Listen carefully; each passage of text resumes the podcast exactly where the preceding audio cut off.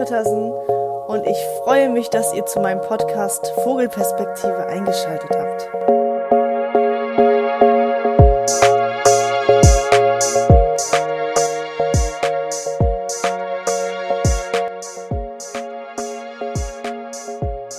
Wie ich schon in meinem ersten Podcast ähm, erwähnt habe, habe ich mich zu dem Zeitpunkt in einer Phase befunden, beziehungsweise befinde mich immer noch in dieser Phase einer Trauer. Und ähm, das durch den Verlust eines Familienmitgliedes, ähm, ich habe tatsächlich in den letzten Monaten einen Verlust ähm, meines Opas gehabt und ebenfalls vor jetzt gar nicht so langer Zeit, also jetzt gerade mal höchstens eine Woche her, ähm, unseres Familienhundes was nun mal ebenfalls ähm, ein Familienmitglied ist. Demnach ist es bei mir so, wenn ich mich in einer schweren Phase befinde, habe ich immer das Gefühl, dass ich ähm, sehr, sehr gut trauern kann, aber dennoch merke, wenn es genug ist. Also wenn, wenn ich genug getrauert habe und ich das Gefühl habe, okay, wenn du jetzt so, so weiterlebst, ähm, fällst du nur noch tiefer und lebst eigentlich gar nicht mehr dein, dein glückliches und vollkommenes Leben. Es gibt fünf Phasen der Bewältigung, der Trauerbewältigung. Und ich zähle sie als erstes einmal auf. Ähm, vielleicht versteht ihr dann schon, ohne dass ich da eine Erklärung erstmal hintersetze, was ich da überhaupt mit meine. Also der erste Punkt, äh, beziehungsweise die erste Phase, die man durchlebt, ist meist die Verdrängung. Die zweite ist die Wut. Die dritte die Verhandlung. Die vierte die Verzweiflung. Und die fünfte die Akzeptanz. Bei der Verdrängung ist es halt so, dass wenn man ein Familienmitglied verliert oder einen Menschen in seinem Leben verliert, der einen sehr, sehr nahe stand, ähm, dass man das selbst überhaupt gar nicht wahrhaben kann. Vor allem, weil es einfach manchmal viel zu schnell geht und man gar nicht sich damit irgendwie in einer Art und Weise ähm, mit identifiziert hat, beziehungsweise sich damit auseinandergesetzt hat.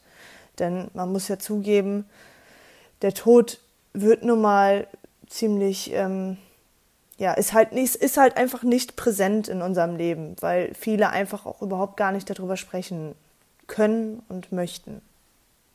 Nach der ersten Phase kommt dann die Wut, die Wut auf andere Menschen, auf Ärzte oder vielleicht einfach auf sich selbst, wenn man sich Vorwürfe macht, warum habe ich nicht dies getan, warum habe ich nicht nochmal gesagt, dass ich ihn liebe, dass ich ja für ihn da bin, warum habe ich nicht den Streit noch ähm, irgendwie klären können.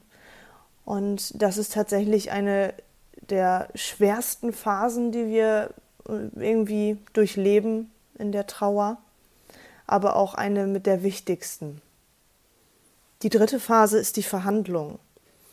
Unter der Verhandlung kann man verstehen, ähm, dass man in ein kindliches Muster hineinfällt, wenn man das jetzt auf Erwachsene bezieht.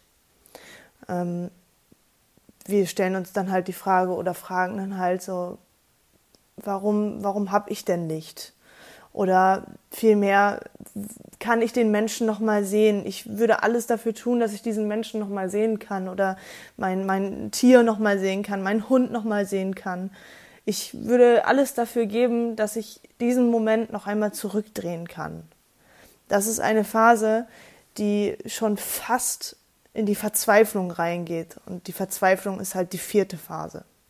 Die vierte Phase ist einfach, dass wir uns sagen, wir können es leider nicht mehr ändern. Aber wie soll ich nur ohne diesen Menschen, wie soll ich nur ohne diesen, ja, ohne mein, mein, mein Hund, das Tier, was jeden Tag an meiner Seite lag, wie kann ich einfach nur ohne, ohne, ja, diese Liebe leben? Ohne diese, ja, Aufmerksamkeit, die wir sonst bekommen haben. Ja, die Verzweiflung, die zerreißt uns dann nochmal und dann müssen wir versuchen, den Weg da hinaus zu finden und müssen dann zur Akzeptanz kommen. Das ist der fünfte Punkt. Die fünfte Phase, die Akzeptanz. Eine sehr, sehr wichtige Phase. Die meisten Menschen neigen dazu, zu Depressionen, in die depressive Phase zu rutschen. Nicht unbedingt, nicht unbedingt krankhaft, denn man kann ja auch in eine leichte Depression verfallen, wo man einfach unglaublich verzweifelt ist und ähm, das Gefühl hat, wie gelähmt zu sein, sich nicht bewegen zu können, nichts mehr machen wollen zu können, nicht mehr zur Arbeit zu fahren, weil man einfach leer ist. Man fühlt sich einfach unglaublich leer.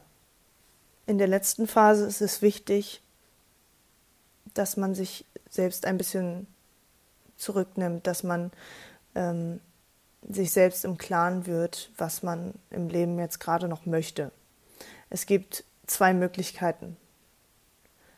Es gibt die Möglichkeit, sich zurückzuziehen, sich aus dem Leben rauszunehmen, indem man wirklich nur noch sich einsperrt und nichts und niemanden an sich heranlässt. Oder man geht all in, man lässt das Leben wieder zu. Denn dieses Leben, dieses Leben wurde uns geschenkt. Es klingt jetzt total dramatisch, aber es ist tatsächlich so sobald wir selbst oder ich beziehe das jetzt mal auf meine Mutter. Meine Mutter hat mir das Leben geschenkt, aber sie hat mir ebenfalls den Tod damit auch geschenkt. Sobald ein Leben geschenkt wird, wird somit auch der Tod geschenkt. Und wir müssen uns in dieser Phase entscheiden, egal wie sehr wir trauern, egal was wir gerade für schlimme Dinge durchmachen müssen und wie unglaublich unglaublich schlecht wir uns fühlen, müssen wir uns entscheiden für das Leben oder gegen das Leben. Uns sollte auf jeden Fall bewusst sein, dass das Leben mehr wert ist als der Tod. Unsere Wahrnehmung führt, unser Gefühl folgt, also konzentriere dich darauf, wie es dir geht. Mir hilft es in solchen Phasen immer ganz enorm, das Negative mit dem Positiven zu verbinden. Das mag jetzt sehr, ja, sehr trostlos klingen, beziehungsweise es klingt sehr plump. Es klingt wirklich sehr plump, wenn man sagt, wie soll ich denn so etwas Negatives mit einem positiven Aspekt verbinden. Wie soll das funktionieren? Aber ich bin sowieso ein Mensch, egal was für eine negative Situation man gerade durchlebt, man sollte aus allem Negativen etwas Positives sehen. Deswegen ist es wichtig, sich selbst zu reflektieren und vor allem die Situation zu reflektieren. Ich weiß, es ist unglaublich schwer in einer Trauerphase. Dennoch solltest du selbst versuchen, in dein Herz zu hören. Und was nehme ich aus dieser Situation mit? Was gewinne ich Positives aus dieser Situation? Also das Erste, was mir immer als allererstes auffällt, das sind grundsätzlich die Menschen, die man dann vor Augen hat oder die dann bei dir sind, die unglaublich wertvoll sind in deinem Leben. Sei es deine Familie, sei es deine, sei, sei es deine Freunde oder dein Partner, deine Partnerin. Genau das sind die Menschen, die dir diesen, diese Kraft und diesen Halt geben, den du benötigst. Denn das, was wir in diesen Phasen nicht wollen, oder was ich, was, was ich persönlich nicht ähm, in solchen Phasen möchte, ist es, eine Opferrolle zu spielen. Ich möchte nicht ein Opfer sein in dieser Situation, nur weil ich gerade schwach bin, sondern ich möchte einfach, dass du da bist, dass meine Freunde für mich da sind, dass meine Familie für mich da ist. Ich möchte nicht andauernd ähm, daran erinnert werden, wie schlimm gerade die Situation ist, die ich durchlebt habe. Ich möchte kein Mitleid haben, sondern ich möchte einfach, einfach leben. Ich möchte mit dem Leben sein und ich möchte mit meinen Freunden und meiner Familie dieses Leben führen. Denn ich entscheide mich für dieses Leben. Ich entscheide mich für dieses Leben, was meine Mutter mir geschenkt hat. Und ich möchte dieses Leben, was ich habe, was aber nur bedingt da ist, was leider nicht besonders lange da ist und wir auch überhaupt gar nicht wissen, wie lange es überhaupt ähm, für uns da ist, unser Leben, möchte ich die Zeit, die ich habe, in Vollkommenheit leben. Was hilft mir aus meiner Trauer heraus? Es gibt tatsächlich eine Sache, die ich seit meiner Pubertät mache, egal ob es ähm, um Trauerbewältigung geht, im Sinne von einem verstorbenen Menschen oder Liebeskummer. Jeder kennt es, in der Pubertät hatte jeder Liebeskummer und es tat höllisch weh. Es tat unglaublich doll weh und wir wussten überhaupt nicht, wohin mit uns. Und es war alles andere als einfach. Dennoch hat mir immer geholfen, die Dinge aufzuschreiben. Ich habe meine Gefühle aufgeschrieben, ich habe das aufgeschrieben, was ich dem Menschen vielleicht noch sagen wollte.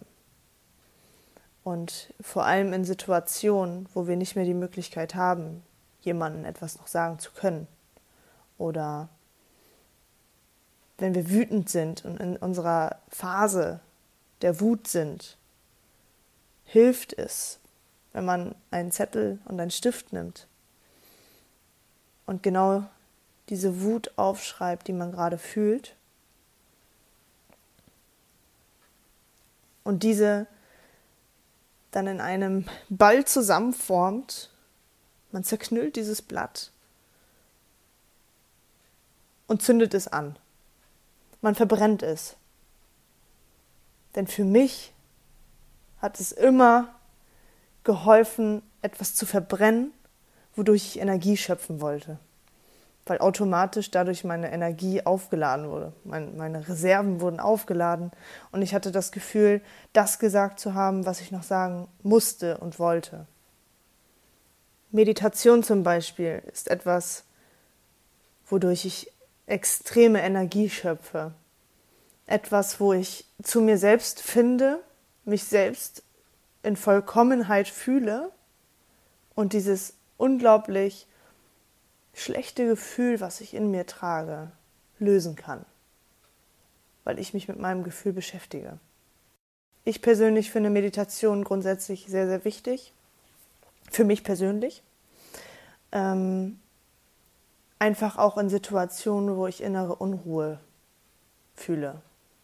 Es hilft mir einfach, da rauszukommen, indem ich meditiere und ja, mich selbst in Vollkommenheit einfach fühle. Und in meiner Meditation kann ich viele Dinge auch reflektieren. Und diese Reflexion ist unglaublich wichtig, denn Reflexion, Erkennen und Bewusstsein. Also erkenne, Erkenne den Standpunkt, den du gerade in dir fühlst. Erkenne die Situation, die du gerade durchlebst. Und du wirst viel bewusster leben, weil du genau weißt, warum du diese Dinge fühlst. Und weil du weißt, wie du mit diesen Dingen umgehen kannst. Lasse Vorwürfe los, damit du deine eigene Macht wiederbekommst, deine eigene Macht über dein eigenes Leben und über deine eigene Liebe. Ich möchte noch einmal zurückkommen auf das Thema, wie gewinne ich etwas Positives aus dieser Situation? Wie komme ich von den negativen Gedanken weg? Ähm ich habe daraus gelernt, in Momenten, wo ich oder in Situationen, wo ich jemanden verliere, sei es der Partner, sei es Menschen, die ich durch den Tod verloren habe. Es ist unglaublich wichtig, Dinge anzusprechen, die einen belasten in der Situation, wo man wirklich mit dem Menschen noch sprechen kann.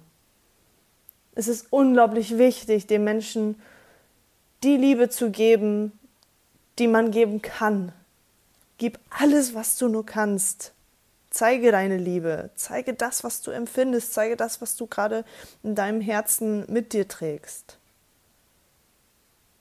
Und wenn du Streit mit jemandem hast, dann ignoriere diesen Menschen nicht. Denn es kann immer viel zu schnell vorbei sein. Denn der Tod ist terminiert.